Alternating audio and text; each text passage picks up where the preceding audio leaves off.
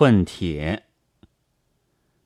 有一个什么思梦做了一本什么西邪，尽他说，也只是革新派的人，从前没有本领罢了。没本领与邪似乎相差还远，所以思梦虽然写出一个马克思，也只是没本领，算不得邪。虽然做些鬼祟的事。也只是小邪，算不得大邪。造谣说谎、诬陷重伤，也都是中国的大宗国粹。这一类事实古来很多，鬼祟著作却都消灭了。不孝子孙没有误，还是层出不穷的做。不知他们做了以后。自己可也觉得无价值吗？如果觉得，实在烈得可怜；如果不觉，又实在昏得可怕。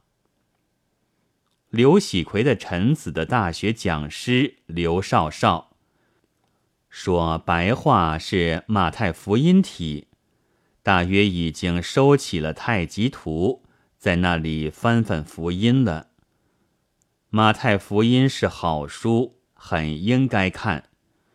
犹太人定杀耶稣的事，更应该细看。倘若不懂，可以想想福音是什么体。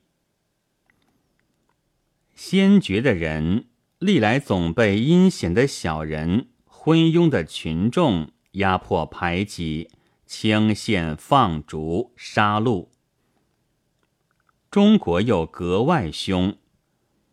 然而酋长终于改了君主，君主终于预备立宪，预备立宪又终于变了共和了。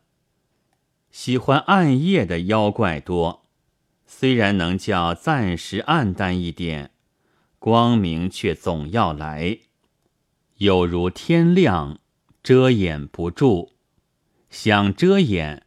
白费力气的。